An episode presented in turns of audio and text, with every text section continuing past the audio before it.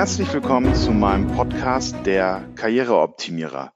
Heute mit dem Thema New Work, Chancen und Anforderungen durch das neue Arbeiten.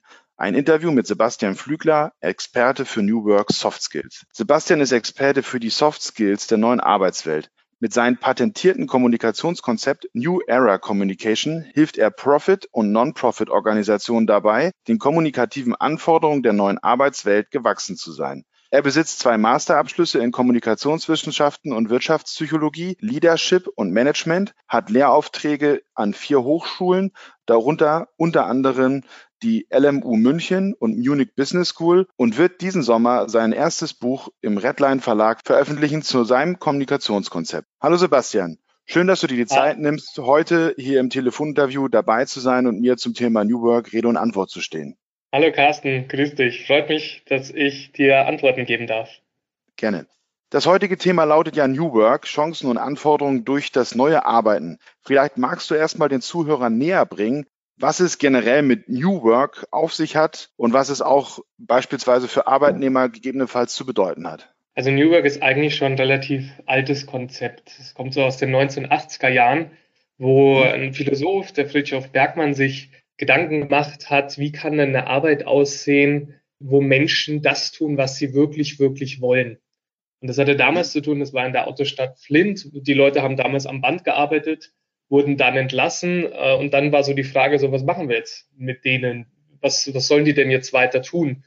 Und ähm, Bergmann hat dann eigentlich ein Konzept entwickelt, was nicht eigentlich nur auf Arbeit abzielt, sondern eigentlich so wirklich Arbeit im gesellschaftlichen Kontext neu denken soll. Also seine Idee war damals im besten Fall ein Drittel wirklich Erwerbsarbeit, so ein Drittel Selbstversorgung der jeweiligen Leute und ein Drittel so eine selbstgewählte Arbeit, was ich wirklich, wirklich tun will. Mhm. Und ähm, das ist das, was heute manchmal in dieser New Work-Debatte ein bisschen fehlt, dass es eben wirklich ein Ansatz ist, der größer gedacht werden soll und eben nicht nur der Kickertisch oder der Obstkorb bei den Unternehmen. Wenn man sich jetzt aber bei den Unternehmen konkret anschaut, sind es wahrscheinlich so was ist New Work? Es ist hierarchiefreier, es ist agiler, es ist zeit- und ortsunabhängiges Arbeiten und es ist vor allem wesentlich selbstbestimmteres Arbeiten. Genau, weil das ist ja auch etwas, was ich, wenn ich zum Beispiel jetzt als Berater in Firmen oder auch als Trainer in Firmen zu Besuch bin, wenn ich da Inhouse-Seminare oder auch Consultings gebe, da ist es in der Tat so, dass dieses Thema New Work eine sehr breite Streuung in meiner Wahrnehmung mhm. hat. Also im Sinne von, der eine, wie du schon sagst, hat einen Kickertisch und fühlt sich dadurch total New Work-mäßig aufgestellt. Der andere hat genau flexible Arbeitszeiten oder auch flexible Arbeitsplätze und sagt, damit ist New Work. Aber so eine richtige Definition, die so für alle allgemeingültig ist, haben die Firmen zumindest in meiner Wahrnehmung selber für sich nicht. Ne? Oder wie, sieht, wie siehst du das? Nee, äh, sehe ich auch so. Also das ist wirklich ein sehr breit gesteuerter Begriff. Viele nutzen es auch einfach, um, glaube ich, attraktiv zu sein für jüngere Generationen. Da reicht es dann schon, wenn der Vorstand plötzlich Sneaker trägt, dass man dann New Work ist. Ähm, aber eigentlich die Grundidee, wo es herkam, war wirklich diese Frage, das zu tun, was man wirklich, wirklich will und dass Gesellschaft eigentlich Arbeit mal neu denkt. Wie könnte denn Arbeit so stattfinden, dass wir von der erfüllt sind? Mhm. Und ja, dann haben es einfach ein paar, glaube ich, Unternehmen auch gekapert, kleiner gemacht, um sich diesen Stempel geben zu können. Okay. Kannst du den, also du hast das ja eben ausgeführt, diese ein Drittel, ein Drittel, ein Drittel. Kannst du das vielleicht mhm. nochmal so ein bisschen Step by Step aus deiner Wahrnehmung vielleicht heraus nochmal so ein bisschen genauer erklären? Also was heißt das jetzt? Also für die, die jetzt mit New Work noch nie was zu tun hatten. Also in, in dem gesellschaftlichen Konzept ähm, sieht es so aus, dass ich eben sage, ein Drittel Erwerbsarbeit. Das bedeutet, das ist so die Arbeit, wo ich sage, da verdiene ich das Geld, damit komme ich gut aus. Dann hatte eben Friedrich Bergmann so die Idee, dass man dann eben ein Drittel Eigenproduktion beziehungsweise Selbstversorgung, also da, wo ich schaue, dass ich vielleicht beispielsweise Dinge am Pflanz, die wichtig sind, wo ich einfach schaue, dass ich gut versorgt bin und dann wirklich ein Drittel selbstgewählte Arbeit. Also das, was ich wirklich, wirklich machen will. Und das äh, kann bei jedem Menschen unterschiedlich aussehen. Das ist bei, anderen, bei manchen Ehrenamt. Andere wollen sich künstlerisch betätigen. Andere wiederum sagen, ich will beratend tätig sein. Ähm, das ist wirklich vollkommen frei. Und genauso ist eigentlich auch die Idee, dass die Menschen sich mit sich da mehr beschäftigen ähm, und eben es nicht heißt, New Work ist Kickertisch, Sneaker und so weiter, sondern eigentlich ist es, sich mit sich selbst zu beschäftigen. Das geht so ein bisschen in die Richtung, was ich auch schon mal hier im Podcast gesagt habe, dass wenn wir uns jetzt mal sowas wie künstliche Intelligenz oder die Veränderung am Arbeitsplatz angucken, das Thema Transformation, dass es wahrscheinlich in Zukunft gar nicht mehr genug Arbeit gibt, dass jemand eine Vollzeitstelle 40 Stunden die Woche machen kann, weil es das einfach nicht mehr gibt, sondern dass wir da wahrscheinlich dann wesentlich diversifizierter auch arbeitstechnisch aufgestellt werden müssen, einfach um es zu machen. Das geht ja dann in die gleiche Richtung. Genau, absolut. Und deswegen glaube ich, da sind auch die Parallelen, ebenso wie es damals in der Autostadt war, wo die Fließbandarbeiter plötzlich keinen Job mehr hatten. Genau, wird es durch Digitalisierung, künstliche Intelligenz, wie viele wegfallen, Statistiken, äh, ja, da sollte man immer vorsichtig sein, aber ich denke auch, dass es wesentlich mehr Jobs wegfallen, als neue entstehen. Und insofern ist die Frage, glaube ich, aktueller denn je, weil ich glaube, diese typische Biografie, ich fange mal irgendwo an, und geht er bis ins Rennenalter, gibt es sowieso nicht mehr. Und ich glaube aber auch, dass es immer mehr so wird, ich mache ein bisschen das, dann ist mein zweites Standbein jenes, mein drittes ist folgendes. Und dass ich mir eben immer mehr die Frage stellen muss, was ist es, was mich wirklich begeistert, womit will ich meine Zeit verbringen. Was damit nur zusammenhängt, was auch gesagt werden sollte, ist, das ist natürlich eine Frage, die muss ich mir leisten können. Also warum ist es jetzt gerade so in unseren Generationen so ein Thema, dieses Thema Selbstverwirklichung, was macht die Arbeit mit mir? Klar, weil früher Nachkriegsgeneration, das war eine Mangelgesellschaft, da ging es ums pure Überleben, da ging es wenig um Selbsterfüllung, ähm, sondern einfach wirklich was äh, zum Kauen zu haben. Und deswegen ist jetzt die Fragen, die jetzt heute kommen, sind einfach welche, die ich mir leisten können muss. Und deswegen ist ja auch dieses Gesamtkonstrukt, wo man dann auch immer sagt, Digitalisierung, bedingungsloses Grundeinkommen, ähm, das geht schon alles Hand in Hand, weil natürlich erst wenn ich irgendwo abgesichert bin, kann ich mir überhaupt die Frage stellen, was will ich denn jetzt eigentlich wirklich, wirklich?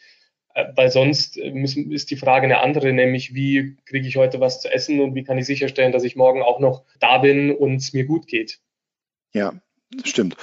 Die, die Frage an der Stelle ist auch nochmal ergänzend vielleicht kurz zwischengeschoben. Die Idee oder der Trend, dass Arbeitgeber immer mehr ähm, Freiberufliche einstellen für, für Jobs, also gar nicht mehr Angestellte haben wollen, sondern das eher als Anstellen von Selbstständigen, also das sozusagen mhm. wie, wie beim mhm. Consulting auch. Glaubst du, dass das auch ein Trend sein kann in den nächsten Jahren, weil das Risiko für Firmen dadurch natürlich wesentlich geringer ist, wenn es denn ein volatiler Markt ist, dass man dann auch die Leute wieder in Anführungsstrichen los wird, die Leute aber dann wiederum auch in der Flexibilität sind, auch die Firma einfacher zu wechseln, weil dieses Angestelltenverhältnis nicht mehr da ist. Ist dieses ganze Thema Angestellter sein outdated in der, in der Form? Outdated nicht. Also ich glaube, es gibt jetzt da nicht, nicht die Extreme. Es wird auch weiterhin die Unternehmen geben, die ähm, Angestellte haben werden, die denen Sicherheit geben. Aber wenn man sich zum Beispiel die Entwicklung in Amerika anschaut, diese Gig-Economy ist schon brutal am Wachsen.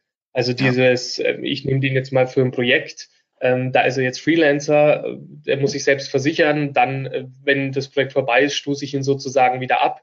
Das wird schon immer mehr. Ähm, und ich glaube, das hat unterschiedliche Ursachen. Einerseits glaube ich, ist es sicherlich so, dass Unternehmen einfach in der hochkomplexen Welt äh, heute extrem schnell agieren müssen und zunehmend manchmal leider Menschen dann so als ja eher einen Klotz am Bein sehen. Wenn ich natürlich eine extrem große Belegschaft habe und plötzlich merke ich, mein Geschäftsmodell geht doch nicht mehr auf und jetzt brauche ich doch ganz andere Leute und vielleicht auch viel weniger. Äh, gleichzeitig gibt es aber natürlich auch den Trend, dass viele Leute, auch mit denen ich mich unterhalte, das einfach extrem erstrebenswert finden, zu sagen, ich bin nicht gebunden, ich bin kein Angestellter, ich mache die Projekte, auf die ich Lust habe, ähm, mit dem Nachteil, dass ich mich selbst versichern muss, dass ich mich selbst absichern muss. Aber die Freiheit ist es mir wert. Also ich glaube, das sind so die zwei Stimmungen, die das eben befeuern. Okay, ja. Jetzt habe ich verstanden, dass das Thema New Work ein wichtiger Baustein das Thema Kommunikation ist, wenn nicht sogar vielleicht der wichtigste Baustein von New Work. Das mhm. ist ja jetzt aber auch nicht vollkommen neu. Ich meine, du hast ja auch gerade schon erzählt, das ganze, das ganze Konzept kommt aus den 80er Jahren. Das ist also ja schon auch ein paar Tage her. Nun ist aber ja das Thema Kommunikation in Firmen auch immer schon wichtig gewesen, wenn nicht sogar jetzt auch in den letzten Jahren immer wichtiger geworden. Stichwort Globalisierung, aber auch beispielsweise Virtual Corresponding und wie auch immer. Das, das unterstützt natürlich natürlich auch von Tools. Was ist sozusagen jetzt aus deiner Sicht jetzt der Anteil von New Work an diesem Thema Kommunikation in Firmen? Da, da muss ich ein bisschen ausholen. Also erstmal, warum ist heute Kommunikation noch wichtiger? Ich glaube, weil nämlich früher konnte man kommunikative Fehltritte recht gut kompensieren. Das heißt, es ging einmal über die Rolle, die ich hatte beispielsweise. Also ich konnte vielleicht im Mitarbeitergespräch nicht die passenden Worte finden, aber dadurch, dass ich einfach formal starke hierarchische Strukturen hatte und die Macht, konnte ich im Endeffekt dann doch so schalten und walten, wie ich will und konnte eigentlich diesen kommunikativen Fehltritt doch irgendwie ausmerzen durch Macht. Das war so die erste Welle, würde ich sagen. Das zweite, was man jetzt hat, ist, ähm, dass man es versucht, auf Strukturen und Prozesse zu legen. Also wenn man sich zum Beispiel Agilität anschaut, ist ja ein unglaublich strukturierter Prozess, wo ganz klar festgelegt ist, also der Scrum Master kann Folgendes machen, der Product Owner, den sein Wirkbereich ist folgender. Da ist quasi auch dieses, ja, dass ich eigentlich über meine Rolle das noch teilweise kompensieren kann. Was sich jetzt allerdings zeigt, ist, bei vielen Firmen, die jetzt Agilität eingeführt haben, also quasi Strukturen und Prozessentwicklung gemacht haben, dass die plötzlich feststellen, ja verdammt, das läuft ja gar nicht so, wie wir uns das eigentlich gedacht haben. Und das hat damit zu tun, weil man Strukturentwicklung ersetzt nie Persönlichkeitsentwicklung. Also es hilft nichts, wenn ich außen die Strukturen ändere, wenn meine Mitarbeiter ihre inneren Strukturen noch gar nicht so gereift sind, dass sie den Prozess mit Leben füllen können. Also mal ganz konkret, ich führe ich führe Agilität ein, wir haben eine Retro, also da, wo besprochen wird, wie war denn jetzt der Sprint, was lief gut, was lief schlecht. Und dann hast du plötzlich Mitarbeiter, wo keiner wirklich sagt, was ihn bewegt, weil keiner eigentlich die Kompetenzen besitzt, äh, Konflikte konstruktiv anzusprechen, in einer Art und Weise, dass der anders annehmen kann und ich trotzdem klar sage, was ich will. Also dieses New Work Needs Inner Work, wo es ja auch dieses Buch gibt, passt extrem gut weil gerade viele Unternehmen denken, wir machen jetzt die Strukturen, dann wären wir schon agiler, dann wären wir schon innovativer, ähm, aber die vergessen eigentlich ihre Mitarbeiter. Das sind ja. nämlich Mitarbeiter, die davor überhaupt nicht selbst organisiert waren oder wo einfach die Führungskraft viel entschieden hat mittels Positionsmacht. Wenn die jetzt plötzlich Konflikte selbst lösen müssen, wenn die jetzt plötzlich Dinge moderieren müssen, wenn die plötzlich selbstbestimmt arbeiten können und auf, selbst auf ihre Work-Life-Balance schauen und nicht mehr die Stechuhr haben, dann ähm, wird das ein unglaublich voraussetzungsvoller Prozess und dann werden diese Soft Skills immer wichtiger. Und wenn man sich diese New Work Geschichten anschaut, dann scheitert es eben am Ende des Tages oder auch bei Change Maßnahmen ganz häufig an den, an der Kommunikation. Nämlich an den schwierigen Gesprächen, die nicht geführt werden.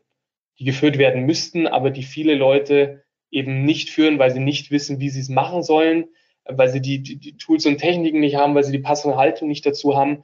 Und das war erstmal so der Ausgangspunkt, weil warum Kommunikation heute, glaube ich, noch wichtiger ist als früher. Und wie kam ich dann zu dem, äh, zu dem Konzept New Era Communication? War, dass ich einerseits die Beobachtung gemacht habe und gleichzeitig fand, dass die Kommunikationsworkshops, die es da draußen gibt, die Menschen nicht wirklich befähigen. Also die sprechen dann entweder nicht mehr authentisch ähm, oder sie kriegen irgendwelche Vier-Schritt-Systeme an die Hand, die eigentlich wie ein Korsett sind und wo die Leute dann überhaupt nicht mehr lebendig sprechen und gar nicht mehr wirklich das sagen, was sie haben wollen, sondern eigentlich nur noch überlegen, ah, wie war denn jetzt nochmal mein Bedürfnis, jetzt muss ich ein Gefühl ausdrücken und einen Wunsch und wie war die Beobachtung nochmal. Und, und du merkst, dass das, also da macht Kommunikation eigentlich viele Dinge komplexer und gerade heute muss Kommunikation Komplexität reduzieren. So, und das war damals der Ausgangspunkt. Dann dachte ich mir, da muss es doch irgendwie ein Konzept geben, das erstens ganzheitlich ist, weil die meisten Konzepte beginnen nicht vor der Kommunikation, was aber unglaublich entscheidend ist und sagen dir auch nicht, was machst du denn eigentlich nach der Kommunikation, sondern eigentlich immer nur so ein paar Tools und Techniken und ein paar Formulierungen. Also der ganzheitlich ist und vor allem der flexibel ist, der dir eben nicht den Vierschritt für alle Gespräche gibt, weil dafür ist Kommunikation komplex, zu komplex, sondern der dir eigentlich ein flexibles Konzept gibt, das du wieder mit Leben füllen kannst. Ja, und dann habe ich geguckt und da gab es nichts. Und dann äh, bin ich in die Forschung rein, habe Leute interviewt, habe mit meinen Workshop-Teilnehmern gearbeitet und habe daraus dann dieses Konzept entwickelt, das ich dann jetzt auch patentieren habe lassen und ähm, die jetzt so einen ganzheitlichen Ansatz haben. Und der, der ganzheitliche Ansatz sind letztlich vier Kompetenzen, die man aus meiner Sicht heute vor allem braucht in diesem selbstbestimmten Kontext. Das erste, äh, die erste Kompetenz ist innere Klarheit. Die brauche ich absolut, bevor ich in ein Gespräch gehe. So, ähm, eben auch mal zu wissen, so was ist eigentlich mein Ziel, was ist denn aus meiner Sicht wirklich passiert, welche Beweise habe ich dafür, welche Gegenbeweise, welche Emotionen merke ich denn jetzt schon in mir, um überhaupt mal klar zu wissen, was will ich da eigentlich sagen. Weil gerade in diesem extrem schnelllebigen Arbeitskontext heutzutage, wenn man Leute im Coaching hat, ist denen manchmal gar nicht klar, was sie eigentlich sagen wollen. So, das ist also quasi das Erste. Das zweite, und das ist so das Ast der Kommunikation, ist die wohlwollende Haltung. Also gerade wenn ich schwierige Gespräche zu führen habe, sollte ich auf jeden Fall klar wissen, wo ich stehe, aber ich sollte auch dem anderen die Hand reichen können. Und das kann ich nur, wenn ich sozusagen die Andersartigkeit von dem Gegenüber akzeptiere. Und wenn ich so von meinen Geschichten, die ich mir erzählt habe, warum der denn jetzt gerade Folgendes gesagt hat oder sich in der letzten Woche so verhalten hat, wenn ich von denen auch wieder loslassen kann und eigentlich dann wieder so neugierig bin, ja, wie hat er es denn eigentlich wirklich gemeint? Wieso sind wir denn letzte Woche so aneinander geraten? Und das sind zum Beispiel zwei Kompetenzen, die sollte ich vor dem Gespräch mir schon angeschaut haben. Also gute Kommunikation beginnt häufig schon vor der Kommunikation. Und ja. dann die dritte, die dritte Kompetenz ist dann rhetorische Flexibilität. Also sich wirklich mal zu fragen, nicht so sehr, in welchem Vierschritt muss ich das jetzt formulieren, sondern eigentlich zu fragen, welche Art von Dialog will ich führen. Da habe ich so eine Wiese-Methode entwickelt, wo ich sage, es gibt fünf Dialogarten, wo man fast jedes schwierige Gespräch gut abbilden kann, weil eine dieser fünf Dimensionen angesprochen wird. Und da gehen wir dann im Workshop tief rein, wie man die dann mit Leben füllen kann. Und das letzte ist Umgang mit dem unvorhersehbaren Ergebnis was mich auch immer gestört hat bei diesen Workshops, ist so dieses idealistische, äh, am besten Win-Win rauskommen und für jeden passend. Man muss aber heute ganz häufig sagen, dass Kommunikation einfach ein unglaublich komplexes Phänomen ist und deswegen kann man überhaupt nicht am Anfang sagen, wo man rauskommt. Im besten Fall, ja, hat man das Ding gelöst mit seinem Gegenüber. Vielleicht war es so 50-50. Man sagt, ja gut, kann ich akzeptieren. Man kann vielleicht auch sagen, nee, das war es jetzt nicht, da muss ich nochmal ins Gespräch gehen. Also auch dieses Kommunikation ist ein Prozess, ist für viele Teilnehmer extrem wichtig zu erkennen.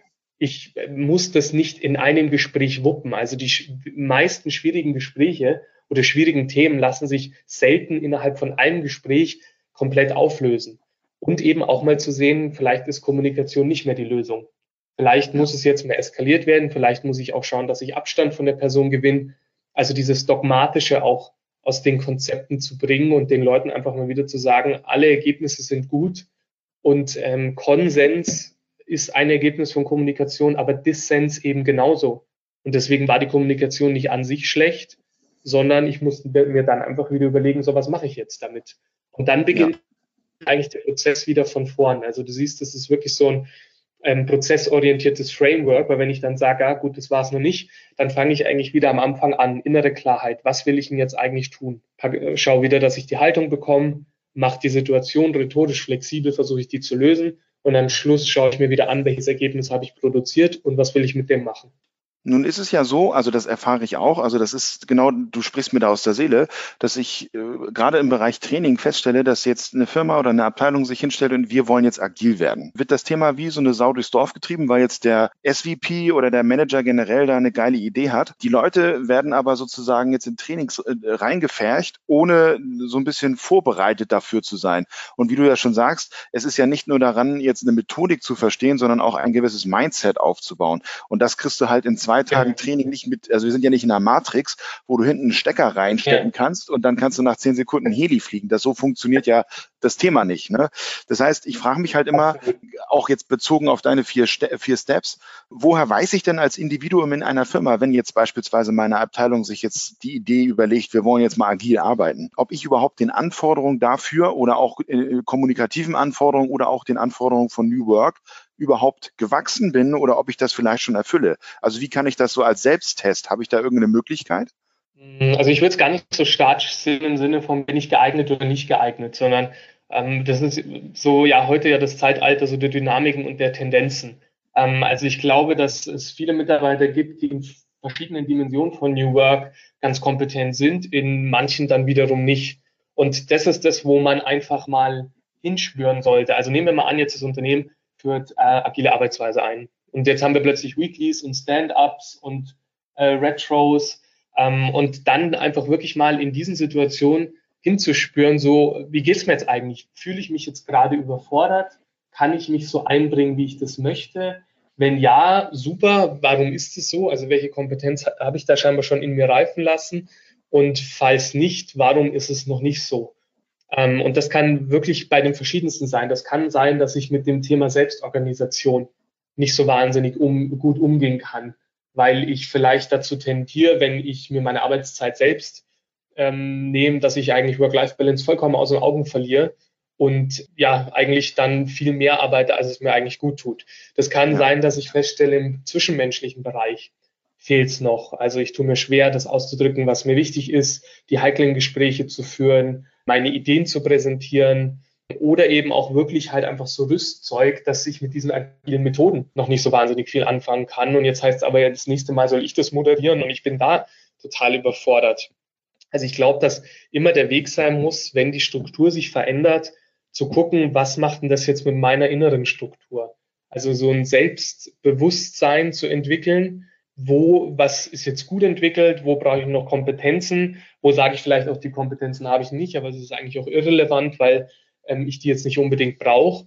Und dann sich wirklich hinzusetzen und zu gucken, wie kann ich mir diese Kompetenzen erwerben. Da natürlich auch mit der, mit der Führungskraft in Austausch gehen, weil klar, also wenn, wenn ein Unternehmen New Work einführt, dann finde ich, ist es nur fair und das ist das, was viele Unternehmen jetzt auch langsam merken, dass sie ihren Mitarbeitern dann auch entsprechende Weiterbildungsangebote und Unterstützungsmaßnahmen an die Hand geben müssen.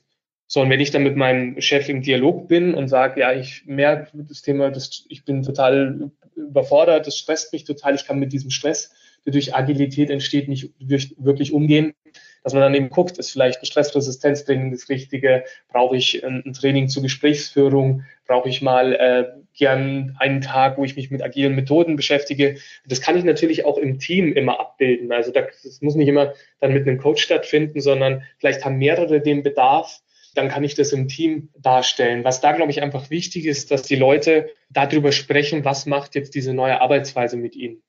Weil das ist generell das, wo New Work scheitert, ist, wenn die Leute eigentlich nicht mehr über das sprechen, was sie bewegt. Wobei auch aus meiner Sicht, und äh, korrigiere mich, wenn ich das falsch sehe, ist doch da auch ein wesentlich größerer Aspekt an ja, Führung beziehungsweise auch äh, ja, Begleitung durch die Führungskraft notwendig. Das heißt also eigentlich ist es ja auch ein Top-Down-Thema, wo die Führungskraft an der Stelle ja eigentlich den ersten Schritt machen sollte, um überhaupt erstmal eine eine, ja, eine Area herzustellen, wo das überhaupt möglich ist, weil vieles wird ja im Keim erstickt durch beispielsweise falsches Führungsverhalten.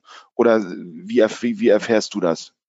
Ähm, absolut. Also das war, das, ich würde sagen, es war so, äh, es gab so zwei oder drei Wellen, so habe ich zumindest wahrgenommen. Das erste war, wo diese neuen Methoden kamen. Dann haben die Unternehmen festgestellt, ah ja, wir müssen die, die Führungskräfte mitnehmen, vor allem so äh, die, die Teamleads und jetzt merkt man plötzlich, ja, die Mitarbeiter brauchen da aber auch Schulung. Also genau, absolut. Das ist ein Thema, was die Führungskraft mittragen muss. Ähm, und wenn die natürlich ähm, zwar von oben wird Agilität vorgegeben, aber die lebt Agilität wenig, ähm, gibt den Leuten dann nicht die Möglichkeit, mal zu experimentieren. Fehler sind weiterhin ein unglaublich großes Problem. Es wird wenig sich ausgetauscht. Also wenn ich dann natürlich in diesen alten Strukturen verharre, dann wird es umso anstrengender für die Mitarbeiter, weil die natürlich versuchen, diesen Spagat hinzubekommen. Irgendwie wollen wir doch New Work, aber so richtig mit meinem Chef kann ich nicht.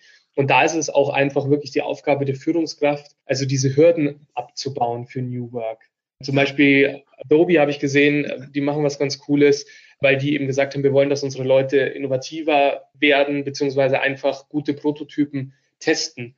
Und bei, bei denen gibt es einfach so, eine, so einen Umschlag, da ist eine Kreditkarte drin mit einem gewissen Betrag.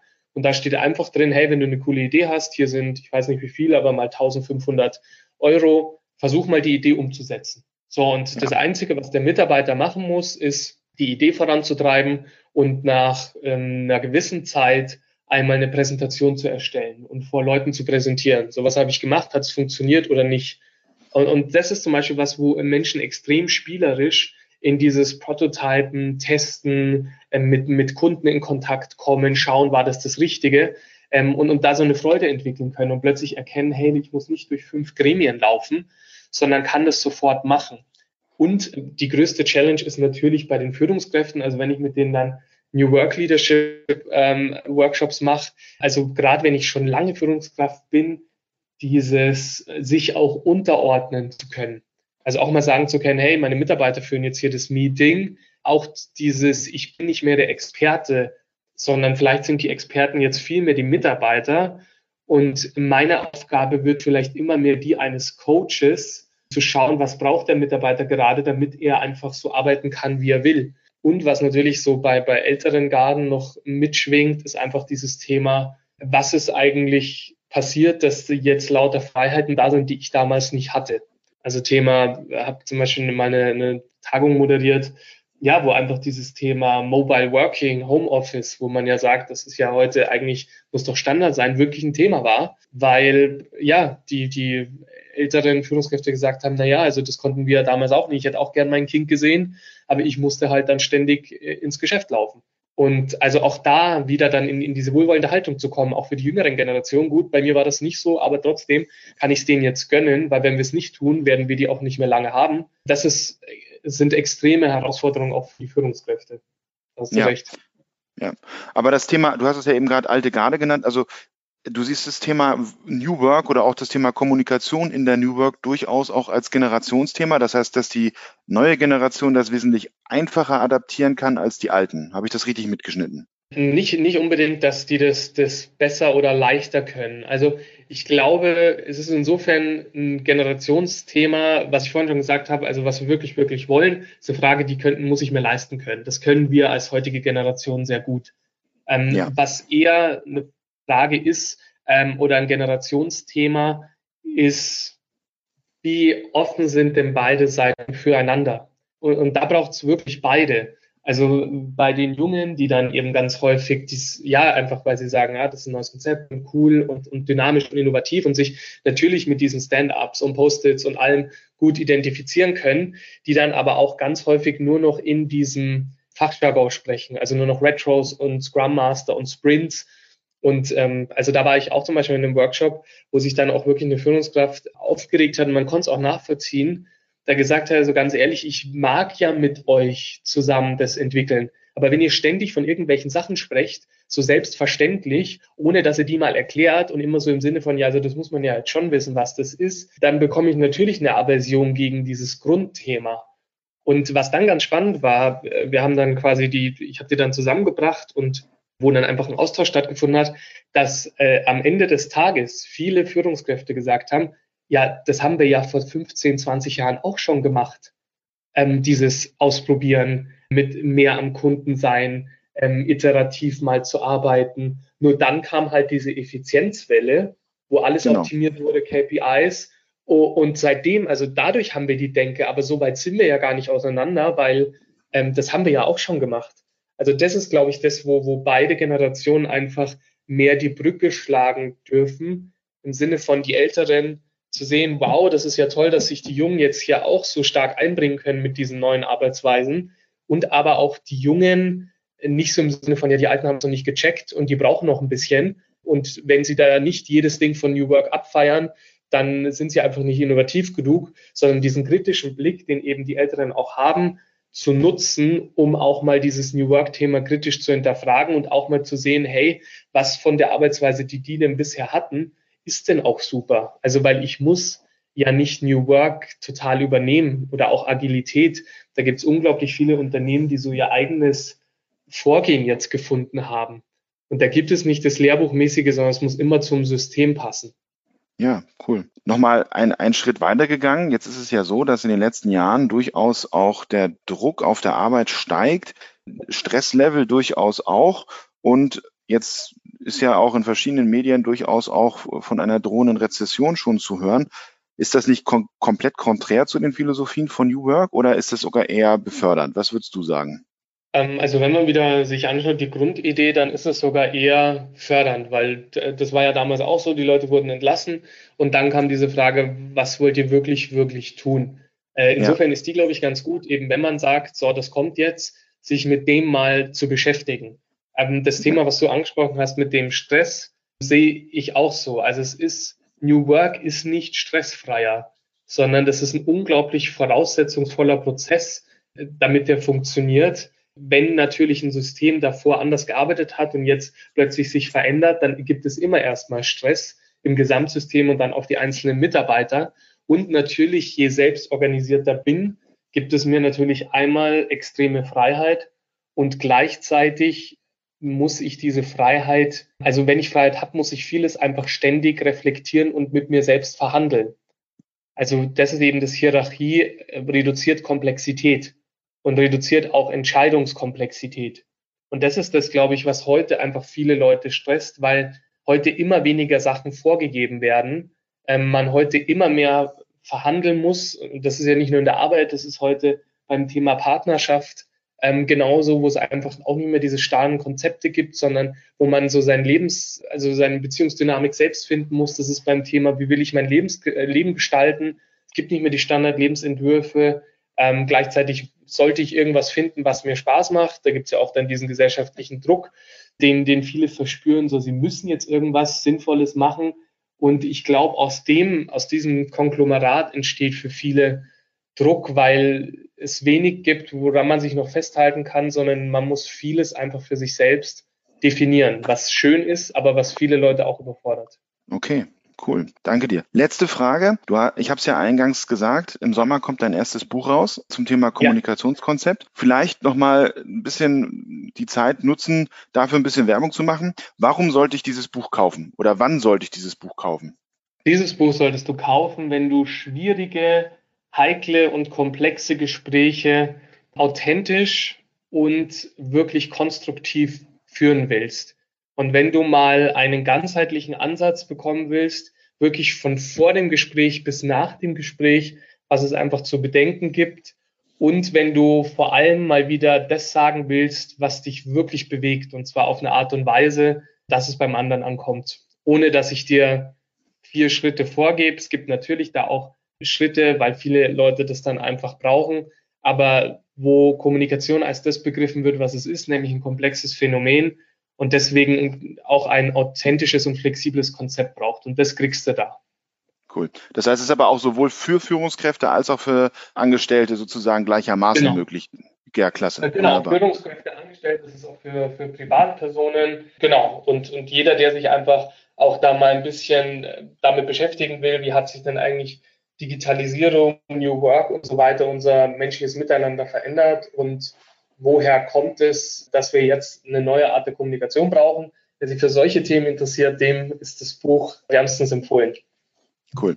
Hast, äh, Titel, habe ich den, hast du den schon genannt oder hatten wir den schon? Hast du den? Nee, der ist quasi auch noch im, im der, der, ist noch im äh, verhandelt im Verlag. Da schauen wir gerade, welcher Titel jetzt da so am passendsten ist. Okay, also auf Sebastian Flügler achten und dann ab Sommer ist das Buch verfügbar. Genau. Sebastian, ich danke dir sehr für deine Zeit. Wir sind leider schon am Ende. Ich könnte jetzt mit dir stundenlang noch weitersprechen, weil es echt für mich auch ein sehr spannendes Thema ist. Aber ich glaube, auch für unsere Zuhörer war es ein, ein sehr spannendes Thema. Und ich danke dir sehr für deine Zeit und wünsche dir weiterhin viel Erfolg und bin, bin gespannt, wie das Buch sich also A verkauft und werde es mir natürlich auch selber kaufen. Vielen Dank. Sehr schön, Carsten. Vielen lieben Dank dass ich hier Rede und Antwort stehen durfte und an alle da draußen, falls ihr noch weiterhin irgendwelche Infos braucht oder mal auf meine Seite gucken wollt, einfach Sebastian Flügler googeln, dann der erste Treffer, der ist es. Cool. Ich wünsche dir noch einen schönen Tag und bis bald. Danke dir. Super. Danke dir, Carsten. Macht's es gut. Ciao. Gehe jetzt auf carstenmeier-mum.de slash coaching und buche dir noch heute eine Coaching-Session für eine kostenlose Standortbestimmung.